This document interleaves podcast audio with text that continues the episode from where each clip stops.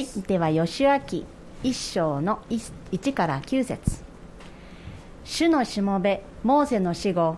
主はモーセの従者ヌンの子ヨシュアに告げられた。私のしもべモーセは死んだ。今あなたとこの民は皆立ってこのヨルダン川を渡り私がイスラエルの子らに与えようとしている地に行け。私がモーセに約束した通りあなた方が足の裏で踏む場所はことごとくすでにあなた方に与えている。あなた方の領土は荒野からあのレバノンそしてあの大河大河ユーフラテス川までヒッタイト人の全土日のいる方の大海まで大海？大海までとなる。あなたの一生の間誰一人としてあなたの前に立ちはだかる者はいない。私はモーセと共にいたようにあなたと共にいる。私はあなたを見放さずあなたを見捨てない。強くあれ大しくあれ。あなたは私が父祖たちに与えると誓った地をこの民に受け継がせなければならないからだ。ただ強くあれ大しくあれ。私のしもべモーセがあなたに命じた立法のすべてを守り行うためである。これを離れて右にも左にもそれてはならない。あなたが行くところどこでもどこででもあなたが栄えるためである。この見教えの書をあなたの口から離さず昼も夜もそれを口ずさめそのうちに記されていることすべてを守り行うためである。その時あなたは自分がすることで繁栄しその時あなたは栄えるからである。私はあなたに命じたではないか。強くあれ大しくあれ恐れてはならない。おののいてはならない。あなたが行くところどこででもあなたの神主があなたと共におられるのだから。アーメン。はいそれでは皆さん改めまして新年明けましておめでとうございます。今年も時々現れると思いますがどうぞよろしくお願いをいたします、えー、2023年始まって約1週間が経ちましたけれども皆さんどのようなスタートを切られましたでしょうか？または今年に対してどのような目標を立てられましたでしょうか？今日私たちが学びたいことはですねよし今年僕はあれをしたいこれをしたいという前に神様は私にどのようなご計画をお持ちなのかっていうことに耳を傾けましょうと。それを尋ね求めましょうということが今日申し上げたいことなんですが。そして題して2023年に獲得すべき領土とテーマをつけました。どの領土を狙っていこうかと私たちが考える前に神様はどの領土を私に今年与えようとしておられるのか。その神様のご計画に沿って私も歩んでいこうというご決心をしていただけたならば本当に今日は語った甲斐があるというものであります。神様は今年皆さん一人一人に対して与えたいと思っておられる祝福のプレゼントがあるんですね。ただ漫然とこの1年をスタートするのではなくって神様は何を与えようとしておられるのかということを期待しつつそして尋ね求めつつ歩んでいくならば今年の歩みは大きな祝福をもたらすものになると思います。神様がイスラエルの民に与えると約束しておられた祝福のプレゼントはご存知の通りカナンの地であります。エジプトで430年過ごしていたあの民をいよいよ解放する。また約束の地に連れ戻すために神様はリーダーとしてモーセを使わしてくださったんですね。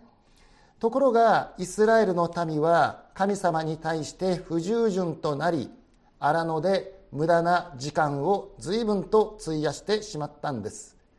本当であれば1年もあれば行けるはずだったその地に40年もかけてしまったんですね。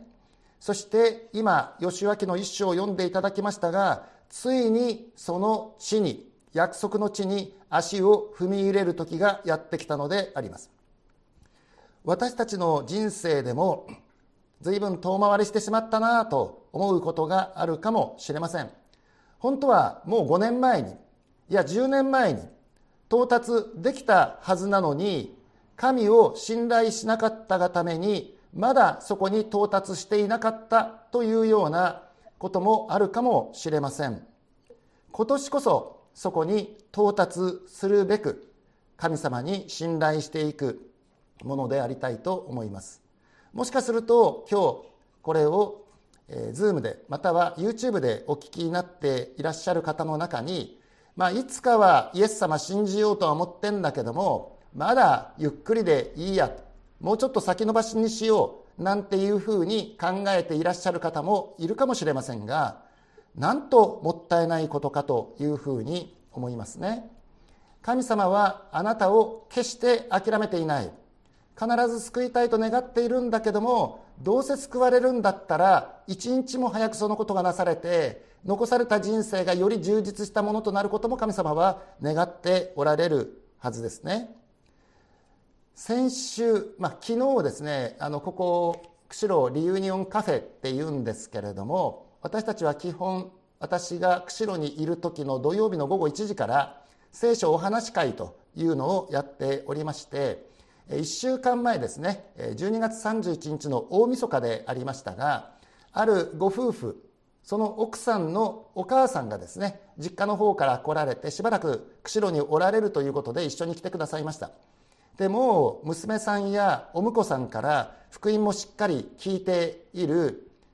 86歳のお母さんでいらっしゃいましたけれどももう信じてもいいというところまで来ていたので大晦日の時にですねあのお母さんもう信じましょうよと信じないまま新しい年を迎えるのではなくて今日信じて新しい年を迎えましょうっていうふうに申し上げたんですがかたくなに拒まれましてですねもうどうしてもいやまだ時間がかかるとか何とかおっしゃってたんですね。で昨日もまた3人で来られました。でなんか今日ちょっと様子が違うなと思ってメッセージの後お話ししたら実はあの後元旦に3人で話している時にイエス様を信じたんですっていうふうにおっしゃってあんなに僕が勧めてもかたくなに拒んでいたのに翌日急転直下信じたんだってことが分かってよかったですねお母さん。2023年イエス様を信じて始められて本当に素晴らしいですね。いやーなんかつきものが取れたようにねすっきりしましてね爽やかなんですよつってね。そしてそこにいた雅子のお父さんお母さんにもねお父さんお母さんもね一緒にイエス様信じて天国行きましょうなんて今度伝道する側に回っていましてですねうわたった一日でこんなにも違うんだな。それだったら本当に後に後にと回さないで一日も早く信じてその祝福の道を歩むってことはなんと素晴らしいだろうかということを昨日間近に経験させていただきました。この吉脇今一章の一節から九節までお読みいただきましたけれどもこの章は大きなマイナスから始まるということをご存知でいらっしゃいますでしょうか、えー、最初のパワーポイントをお願いします。吉脇一章一節ですね。主のしもべモーセの死後主はモーセの従者ヌンの子ヨシュアに告げられたと書かれています。つまりあの偉大な指導者40年間この民を導き続けてくださったもう信仰の巨人ですね。そのモーセが死んだというところからこの義明は始まるのであります。2節お願いします。私のしもべモーセは死んだ。そんなに何回も言わないでほしいなと思うかもしれないけれども今あなたとこの民は皆立ってこのヨルダン川を渡り私がイスラエルの子らに与えようとしている地に行け。このようにお命じになったのであります。あのジャイアントモーセが生きている時すら入れなかったのにそのモーセなき今本当に私たちはそのカナンの地に入ることができるのかその地を獲得することができるのかそのドキドキとした気持ちがイスラエルの民の中に蔓延していたと思うんですけれども義明はここからスタートするんですね。皆さんの中でもしかすると今年をマイナスからスタートしているという方がいらっしゃるかもしれません。去年は厳しかった。随分後退してしまった。そういうところから今年が始まるというふうに思っていらっしゃる方がいるかもしれないけれども私たちの神様は大きなマイナスをプラスに変えることができる方なんだということを今日受け取っていただけたら幸いであります。この一番下の赤い字で与えようとしている地に行けと書かれている。つまり神様が与えようとしている地があるのだということですね。3節をお願いします。私がモーセに約束した通りあなた方が足の裏で踏む場所はことごとくすでにあなた方に与えている。このように語られた。すごい言葉じゃないですか。すでにあなた方に与えている。こういうの何て言うんですかね？完了形ですよね。え？もう与えたんですか？与えたんなら早くくださいっていうふうに私たちは言いたくなるのだけれども与えたのだから足の裏で踏みなさい。そこに行きなさいというふうにおっしゃる。えどっちですか？与えてくれたんならもう天から降ってくるんじゃないんですか？いやそうじゃない。自分の足で踏みなさい。ってことはやっぱり頑張らないとダメなんですねということになりここに聖書の永遠のテーマであるところの神の主権と人間の責任というテーマが出てくるわけですね。皆さんも時々考えたことがあると思いますが神の主権人間の責任このバランスってどうなってるんだ？神が主権を持って定めたんだったら私が何にもしなくてもそれが手に入るんでしょう？でも私たちが責任を持ってしなければ何も起きない。えどういうこと？これ。神の主権が何パーセントで人間の責任は何パーセントなんですかっていうふうに私たちは質問したくなるかもしれないんだけれどもこれは神学的な答えはですね神の主権100%えじゃあ人間の責任ゼロなの？人間の責任も100%そんなのおかしいじゃない。100たす100で200%になっちゃうって思うんですがこの世の算数ではありえないことが神の国ではあるということなんですね。ここで神の主権だけを強調しますとそうだよ。どうせ神が決めた通りにしかならないんだからさ頑張ったってしょうがないよね。今年受験だけどね僕が勉強頑張ろうが頑張らないが神様が決めた通りにしかなんないんだから受験勉強なんかしないよっていうふうな運命論者になってしまうのも間違っているしなせばなる。なさねばならぬ何事のならぬは人のなさぬなりけりとかって言ってですね人間何でもできるんだ。君の努力さえあればできるんだ。なんていうふうな考え方もあるかもしれないけれどもそうではないですね。神が良しとしてくださらなければならないのであります。これをどうバランスをとっていくかっていうことがすごく重要になってくるわけですね。ですから吉明全体の中でそういうあの考え方流れていると思うんだけども聖書的姿勢はこれです。神はすでに与えました。だから努力してそれを獲得しましょう。なんか一見矛盾しているように聞こえるかもしれないけども神はすでに与えただから努力してそれを獲得しよう。そのことを明確に語っている言葉が吉脇の18章3節にありますのでお開きください。ヨシュアはイスラエルの子らに言ったあなた方の父祖の神主があなた方に与えられた地を占領しに行くのをあなた方はいつまで伸ばしているのか。もう与えてんのに。なんでさっさと取りに行かないんだ。っていうふうにヨシアは言っているんですね。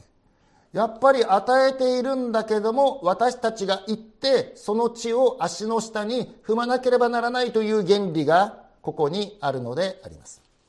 ではもう一度一章に戻りまして4節をお読みします。ここには神様が計画しておられる与えようとしている領土が非常に具体的に描かれているんですね。あなた方の領土は荒野からあのレバノン。そしてあの大河ユーフラテス川まで。ヒッタイト人の全土日のいる方の大海までとなるというふうにうわ神様こんなに具体的にご計画をしておられるんだ。北はあそこから南はここまで東はここから西はここまで。これをあなた方に与えるのだというふうにご計画しているんだなっていうことが分かります。であるとするならばイエス様を信じていらっしゃる皆さん。あなたの2023年に神が与えようとしている領土もまた非常に具体的に神様はご計画しておられると信じてもいいのではないでしょうか。ということはすなわち神様はあなたにこことこことこの領土をあなたの足の下でしっかりと踏みしめてほしいと願っておられる領土があるのではないでしょうか。それは物理的領土であるかもしれない精神的領土であるかもしれないまたは霊的領土であるかもしれません。先ほどご質問をいただきましてね、帰ってきてから9ヶ月が経ちましてと。ちょうど昨日で満9ヶ月が経ちました。本当に私たちはですね帰ってきてもはや一教会の牧師ではなくやっと大串さんも言えるようになってくださったクリスチャン・リユニオン・ミニストリーズという働き何をする働きなんだこれはと。いうことをですね本当に一歩ずつ一歩ずつ神様の御心を求めながらこっちでいいですかこれで間違ってませんかこれで大丈夫でしょうかあできたできたあじゃあきっと神様の御心だったんだじゃあこっちはどうですかあこれもできたじゃあきっと神様このことも良しとしてくださってるんだと確認しつつ歩んできた9ヶ月間でありました。そして今振り返ってみるならばこの9ヶ月間に対しても神様は事前に非常に具体的に計画しておられたんだなっていうことをですね知ることができるんですね。まず帰ってきたのは釧路ではなくてなぜか大阪府岸和田市なんですがそこにリユニオンチャペルというものが与えられその隣には住居まで与えられ巡回電動ができるように自動車まで与えられそして釧路に帰ってきて今私がここにいるこのリユニオンカフェもうただ荷物の置き場所になっていたんですがね、えそこが今はこのようなカフェとなりそして聖書お話会で多くの方々が集まってくださる場所になり札幌での対面集会または関東での対面授業関西での対面授業そしてさらに10月はですね西日本全体に対する巡回伝道もすることができましたしまた夏にはこの道東北海道の東に2グループお越しいただきまして約60人の方々と一緒にリユニオンリトリート in 同等というものも行うことができたしまた、えー、皆さんお使いくださっているかと思いますが天国旅券絵本もですね、えー、どんどん印刷して配布しております。天国旅券はついに5万冊になりました。絵本は1万5千冊ぐらいになったわけですがああこういうことを神様は帰ってきた時点でご計画しておられたんだな。じゃあ今年はどんなことを神様はご計画しておられるのだろうか。僕があれをやりたいこれをやりたいではなくて神様の計画に目を向けていきたい。それで先ほど申し上げたような、えー、本をですね、えー、今年一冊書けたらいいなというのとまた以前私はよくイスラエル旅行えー、十何回かですね皆さんをお連れしていたんですがいよいよ今年また4月の末から再開する。そしてその帰りにはですね、えー、パウロの足跡をたどる旅。これまで私やったことはないんだけれども私と雅子で下見に行ってきましてですね、えー、それに沿って今年の秋9月末ぐらいにそれができたらいいなと思っているしまた去年は広島まで巡回伝道しましたけども今年はですねさらに九州沖縄まで足を伸ばすことができたらいいなというふうに思っています。これが神様のご計画であるならば導いてください。もし私の勝手な思い過ごし思い込みであるならばどうぞストップをかけてください。そういう気持ちで今私たちはスタートしているところであります。5節をお願いいたします。あなたの一生の間誰一人としてあなたの前に立ちはだかる者はいない。私はモーセと共にいたようにあなたと共にいる。私はあなたを見放さずあなたを見捨てない。このように神様はヨシュアにおっしゃったんですね。ヨシュアお前に与えたミッションが必ず成し遂げられるという保証をここに与えよう。何ですか神様。そのミッションが必ず成し遂げられるというその保証は何ですか。それは私があなたと共にいるということだ。これで不満か？これで不十分か？いやいやもう十分でございます。あなたが一緒にいてくださる以上の保証はありません。そのようにヨシュアは思ったことと思います。ということでですね今日はこのイスラエルの民が今回こそ約束の地に入ることができるようになるために神様がお与えくださった3つの約束を見ていきたいと思うんですね。それではお願いします。今回も私小沢さんが素晴らしい サムネを作ってくださいました。今度塩沢さんに私弟子入りしたいなと思ってるんですが神がヨシュアに与えた3つの命令その1どうぞ。強くあれ大しくあれ。もう最初に3つ確認しちゃいます。その2どうぞ。御言葉を思い巡らしそれを守り行え。その3どうぞ。ヨルダン川を渡れというですねこの3つの命令を与えこの3つの命令に従うことによって40年越しの悲願が果たされるんですね。イスラエルの民はいよいよカナンの地に入っていくのであります。それでは最初に1番目の強くあれ大しくあれという命令について考えていきたいと思うんですがこの言葉はですね今読んでいただいた1節から9節までの間に実に3回も繰り返されるのであります。6節7節9節としつこいと思うぐらいに神様はこの言葉を繰り返す。6節見てみましょう。お願いします。強くあれ大しくあれ。あなたは私が父祖たちに与えると誓った地をこの民に受け継がせなければならないからだ。だから受け継がせるための最初に守るべき教えそれは強くあれ大しくあれというものなんですね。なんでそこまで強くあれ大しくあれって繰り返すのって言ったら強くあれ大しくあれの反対は何ですか？恐れるってことなんです。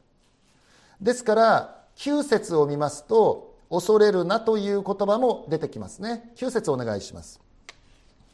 私はあなたに命じたではないか。強くあれ大しくあれ。恐れてはならないおののいてはならない。あなたが行くところどこででもあなたの神主があなたと共におられるのだから。なぜこんなに繰り返すのか。それは前回このカナンの地に来ることができなくなったその決定的な理由が何だったかということを思い出せば分かりますね。それはどこで発生しましたか？カデシュ・バルネアというところで発生しました。どこに書いてますか？民数記13章14章に書かれていました。ここから一山越えたらカナンの地だというところまで来たんですね。そこで12人の偵察隊を送ったんだけれども、そのうちの10人が恐れをののいて否定的なレポートを持ってきたものだから、イスラエルの民は、うわー、そんな恐ろしいところ我々行けないと言ってですね、嘆き悲しんだ。そんな中で2人だけが、いや、行けます。神様が行けると言ったんだから行けます。行きましょうと言ったのが、ヨシュアとカレブであって、その2人だけが今も生き残って、この後、約束の地に入っていこうとしているのであります。彼らが恐れたということをですね、一番はっきり表している言葉、民数記13章33節をお読みしたいと思います。私たちはそこでネフィリムをネフィリムの末裔アナク人を見た。ネフィリムって何ですか？創世紀6章で悪霊どもが人間の女との間に生んだスーパーヒューマンでしょ？あれはノアの洪水で全員死に絶えたんですよ。そんなものはもうこの地上にいないんです。いないのに恐れの気持ちで見たらあああれはネフィリムじゃないかその末裔アナク人ではないかというふうに彼らは思った。もうあまりにも大きく見えたから私たちの目には自分たちがバッタのように見えたし彼らの目にもそう見えただろうって言ってるんです。すごくないですかこれ。あのバッタ対人間イコール人間対何ですか？バッタ対人間イコール人間対ウルトラマンぐらいですね。ウルトラマンの身長ってどれぐらいかな？50メーターぐらいですか？ということはね、向こうは50メー、こっちは1メー6 0ンチに見えただろうっていう、あるわけないんです。あるわけないものがそういうふうに見えちゃう理由は何ですか？恐れなんです。恐れっていうものはですね、嘘を信じ込ませる力となるんですね。私たちの信仰を破壊する最も大きな要因は恐れであります恐れっていうのは神様の約束を信じないっていうだけじゃないんです。もっと悪いね。悪いことを信じるんです。神様は良いことをご計画しているんだけどもいやこのままいったらきっと悪いことが起きるぞっていうふうに信じ込ませるのが恐れであります。だから皆さんも聞いたことあると思いますが聖書の中に恐れるなという命令が何回出てくるか。私は数えたことないですが数えた方に言わせると365回だっていうんですよね。つまり1年に1回聖書を通読する人にとって1日1回出くわす命令が恐れるな。毎日1回言われなきゃならないほどに私たちは恐れやすいものであり恐れこそが私たちが本来獲得すべきその領土を獲得できないようにする力なのだということに気がつくわけですね。イエス様が街道管理者ヤイロに懇願されて私の12歳の娘が死にそうです。急いで来てくださいって言って言ってあげましょうとイエス様が一緒に行ったところで長血を患った女が登場しその後にこの街道管理者の家から死者が使わされてお宅の娘さんはもうお亡くなりになりました。これ以上先生を煩わす必要はないでしょうという最も聞きたくない恐ろしい恐ろしいメッセージが届いたんですね。その時にイエス様はどうしたと書かれてますか？マルコの5章36節をお読みします。イエスはその話をそばで聞き街道司に言われた。恐れないでただ信じていなさい。重みのある言葉ですね。ここでね「そばで聞き」って書いてるんです。これニューインターナショナルバージョンっていう英語の聖書を見ると「ignoring」「ignore」っていうのは無視する。聞き流すっていう意味ですね。もうまともに信じたら私たちの信仰を破壊するような情報が今洪水となって流れているんですね。それを全部受け取っていたら大変なことになります。今は情報をいかに集める時代かというよりは情報の取捨選択の時代ですね。フェイクニュースを退け正しい情報だけをキャッチする時代であります。そのためには時々聞き流すべき情報もあるんですね。ここでイエス様はそういう話を聞き流して街道司に恐れないでただ信じていなさいというふうにおっしゃったわけであります。つまり私たちは誰の言葉に耳を傾けるかということが重要になってくるんですね。神の言葉に耳を傾けるかサタンの言葉に耳を傾けるかということであります。私たちがなぜ恐れなくてもいいと言えるのかそれは先ほど申し上げた保証です。主が共におられるからですね。主が共におられるから。創世紀37章以降のヨセフの物語を思い出しますね。彼の人生17歳からもうおかしな方向にどんどんどんどん進んでいくわけですよ。それまで蝶よ花よと育てられた彼がですね兄貴たちに奴隷として売り飛ばされてそしてエジプトにやってきて言葉もわからないところで働けって言われて奴隷として働いてそれでも彼は腐らずに一生懸命働いた結果すごく信頼されてそして今度はポティファルの奥さんの誘惑から逃げた時にその、えー、濡れ衣を着せられてですね牢獄にまで入れられた。30歳まで牢獄に入っていたというんですね。こんなヨセフの人生にどうやって神様の光が訪れることができたのか。30歳の時に急転直下彼はエジプトの総理大臣となるのであります。どうしてそれが可能だったのか。創世紀の39章に4回この言葉が繰り返されていますね。主はヨセフと共におられた。主はヨセフと共におられた。その結果神様のご計画が彼の人生の上に成就したのであります。では2番目の命令に行きたいと思いますが2番目の命令は御言葉を思い巡らしそれを守り行えという命令でしたね。まず7節を読みたいと思います。ただ強く大しくあれ私のしもべモーセがあなたに命じた立法のすべてを守り行うためである。これを離れて右にも左にもそれてはならない。あなたが行くところどこででもあなたが栄えるためである。8節お願いします。この見教えの書をあなたの口から離さず昼も夜もそれを口ずさめそのうちに記されていることすべてを守り行うためである。その時あなたは自分がすることで繁栄しその時あなたは栄えるからである。二つ目に与えられた命令は御言葉を思い巡らしそれを守り行えということでありました。ここでいう見教えの書っていうのはもちろんモーセ御書のことなんでしょうけどもこれを私たちに適用しますと聖書を正しく学んでそして理解したことを自分の生活に適用するということであると思います。なぜならば私たちは迷いやすく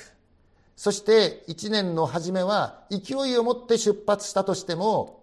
途中で息切れしたりいつの間にかまあこれぐらいいいやこれぐらいいいやと言いながら横道にそれてしまいやすいものだからですね。今年私たちが右にも左にもそれることなくまっすぐに約束の地に向かっていくためにどうしても神の言葉に常に立ち返るという必要があるわけです。神様は聖書の御言葉を通していつも私たちに必要な警告励まし導き慰め新たな力を与えてくださる方ですね。今警告と言って思い出したのはペテロに対するイエス様の警告。ペテロ今晩あなたは鶏が二度鳴く前に私のことを知らないって3回言うよ。あれ以上分かりやすい警告はありますかね？あんなにはっきり警告してくれたのにその神イエス様の言葉に耳を傾けようとせず自分に対して自信を持ってそんなこと私に限ってあるわけないじゃないですか。他の連中ならいざ知らず私があなたを知らないなどということはあるわけないじゃないですかといった。その下の根も乾かないうちにその夜のうちに彼は本当に3回知らないと言ったのであります。神様は時々聖書の御言葉を通して私たちに警告を与えてくださる。それを私たちはしっかりと心に留める必要がありますね。そしてここでは昼も夜もそれを口ずさめと書かれています。な昼も夜も口ずさんでられないでしょ。こっちは仕事しなきゃなんないんだしずっとなんかブツブツブツブツ言ってたらあの人変な人だねって思われるしそんなことできるわけないじゃないですかっていうふうに思うと思います。実はこれと同じ言葉がですね詩篇にも出てくるんですね。詩篇の一編の二節三節を読みたいと思います。主の教えを喜びとし昼も夜もその教えを口ずさむ人出てきましたよ。昼も夜もその教えを口ずさむ。できるんですかこんなこと。これ新海訳2017を見ますと米印がついてまして米印がついてる時には脚中に目をやっていただけますとあるいはということで別訳として瞑想する思い巡らす黙想するというふうに訳されています。だから口ずさむって言ってるのはメディテイトなんですね。思い巡らすんです。これはどういう意味かな？これは私に何をせよと神様は願っておられるのかな？というふうに思い巡らす。そうするならばその人は流れのほとりに植えられた木。時が来ると実を結びその葉は枯れずそのなすことは全て栄えると神様はおっしゃってくださっているわけなんですね。私たちが神の言葉を受け取る時の3段階。これぜひ心に留めていただきたいんですがまず読みますよね。読まないことには始まりませんね。読むっていうことは内容を把握するっていうことですね。聖書って何言ってんだろう？英語で言うと What does it say?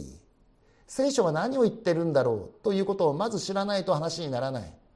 でもその次にすぐに適用に飛ぶ人がいるんですね。あきっと神様は今日私にこういうこと言ってるんだというふうに適用に飛んじゃう人がいるんだけどもいやちょっと待ってここは内容を把握したらその次に来るべきものは解釈であります。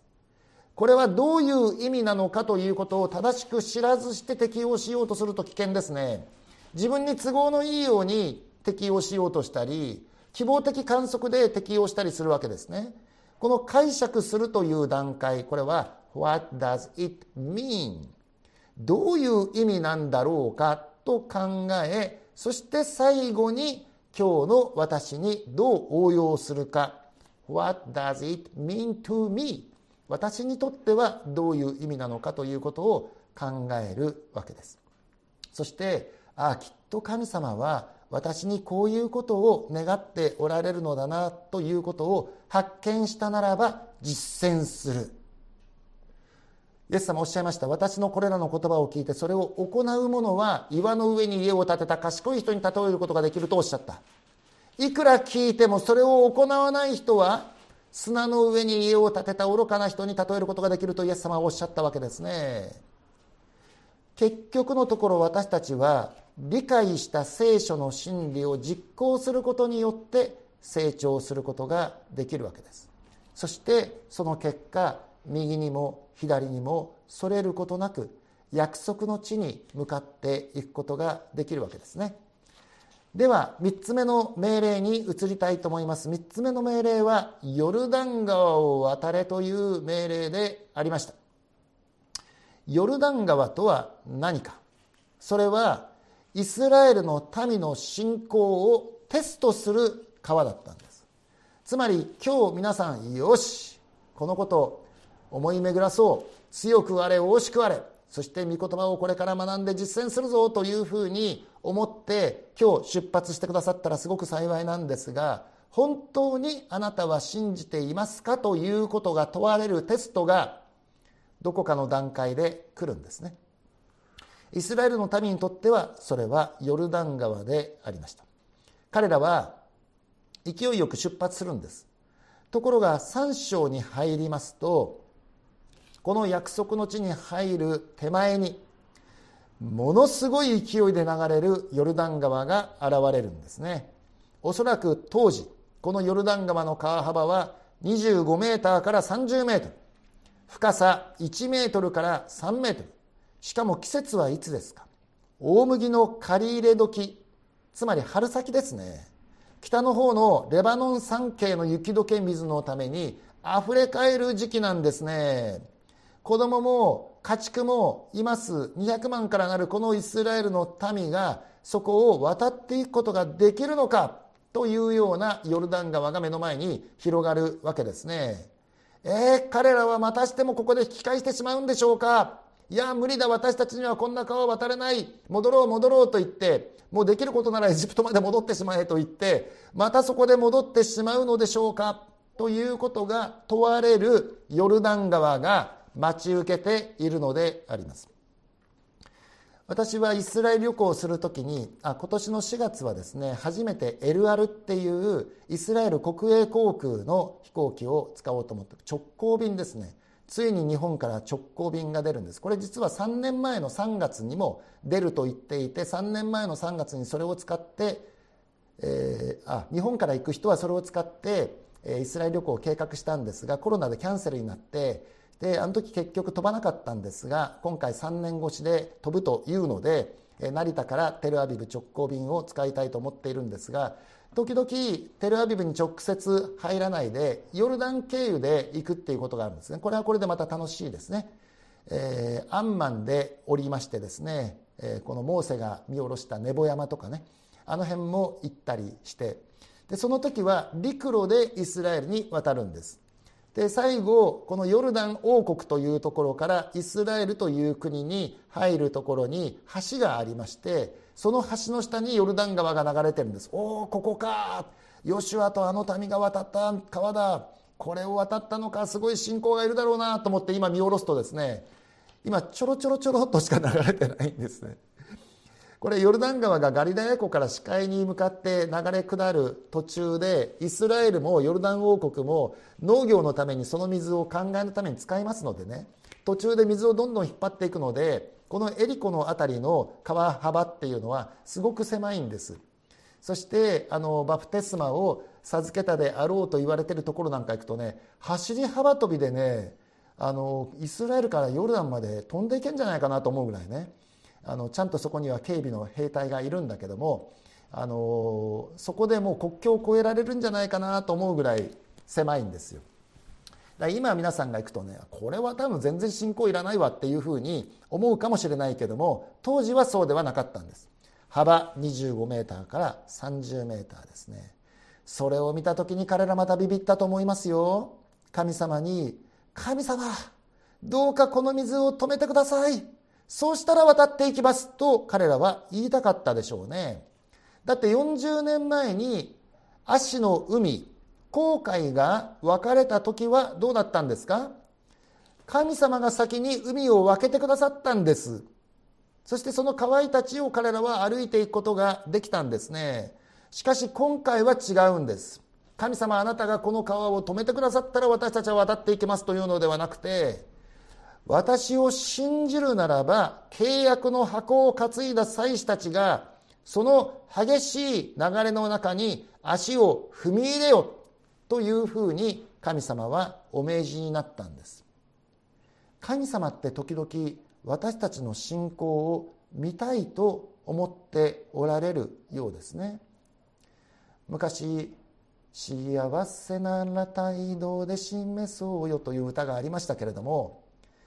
信じてるなら態度で示そうよというふうに言われているのかなというふうに思います。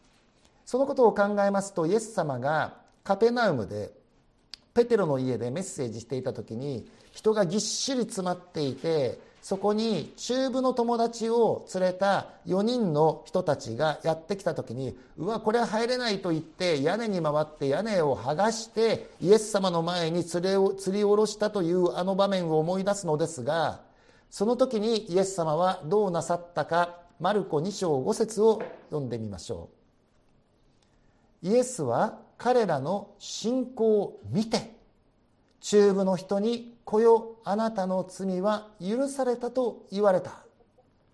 彼らの信仰を見たんですって。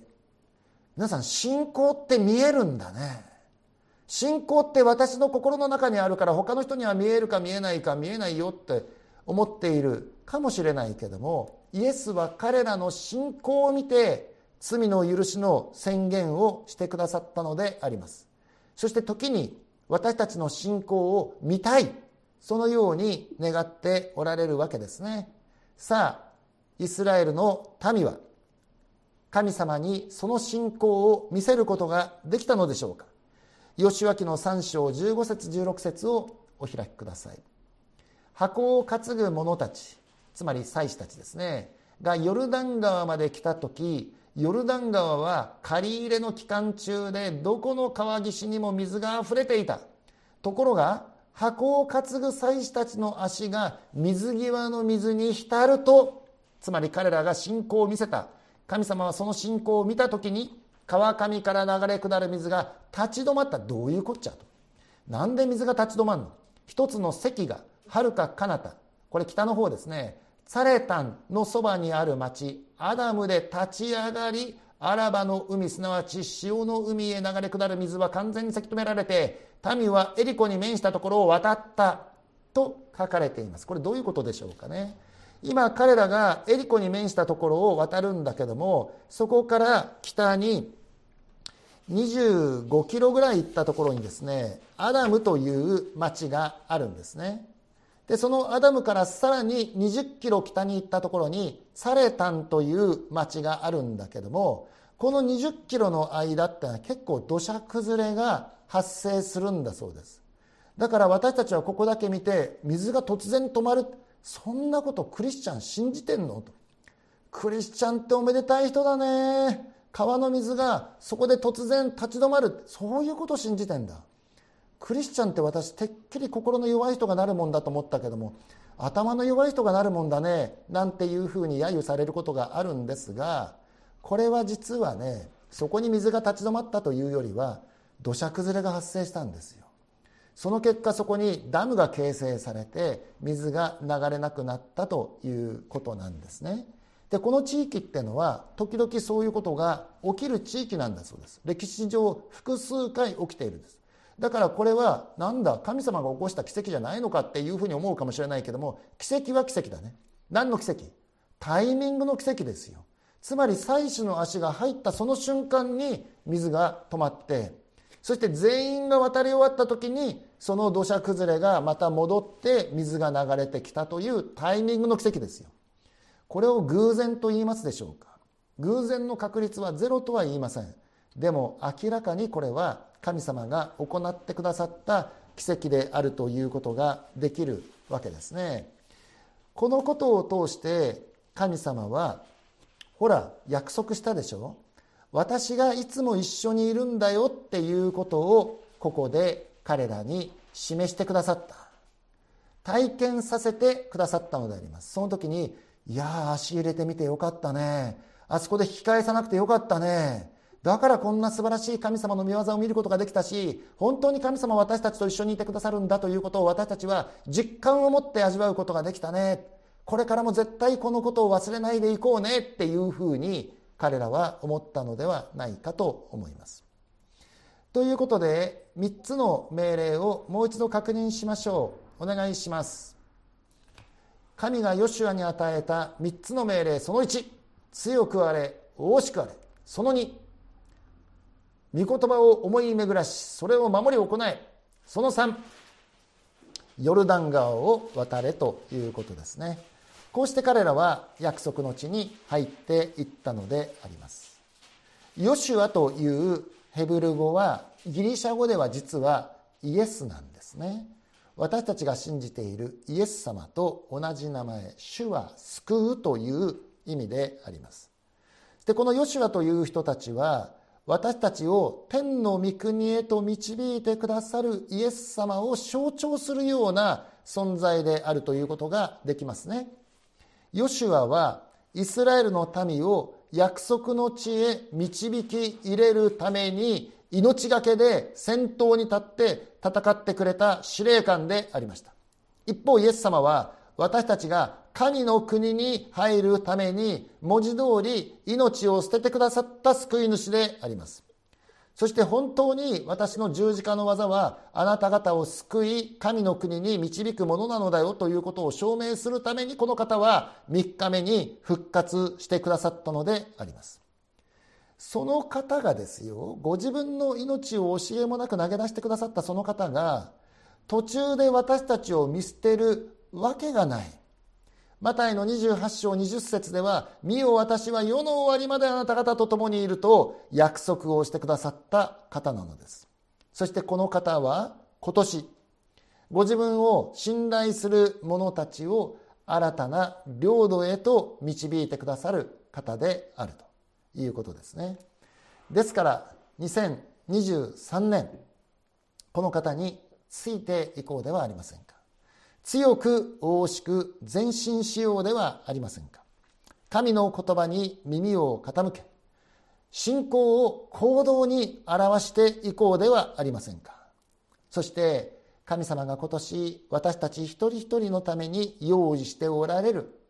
あなたへの祝福のプレゼントとして用意しておられるその領土の一つ一つを獲得していくものでありたいと思います。お祈りをいたします。天のお父様2023年私たちのために素晴らしい領土をすでに計画しておられることを感謝いたします。私たちのヨシュアであるイエス様は私たちを確実に天の御国に導いてくださる方だけではなくこの地上の歩みにおいてすら新たな領土を広げてくださる方であることを今日学びました。どうか今年私たちがどの方向に向かっていくべきなのか示してくださいますようにお願いをいたします。そして私たちがサタンの嘘に騙され恐れおののいてしまうことがなくいつも共におられる主を見上げて主の御声に耳を傾けこの方に信頼して歩んでいくことができますようにお導きください。そして今年の大晦日に神様はこんなに素晴らしい領土を私たちに与えてくださったと心から神様を褒めたたえるそのような日を迎えることができますようにお導きください。イエス・キリストの尊いお名前によって感謝してお祈りいたします。アメン小淵沢オリーブ教会には聖書の言葉を多くの人に届けるためのさまざまなビジョンがありますあなたもこの働きに参加してみませんか？献金はこちらのアドレスにて受け付けています。インターネット送金サービスまたは口座振込に対応しています。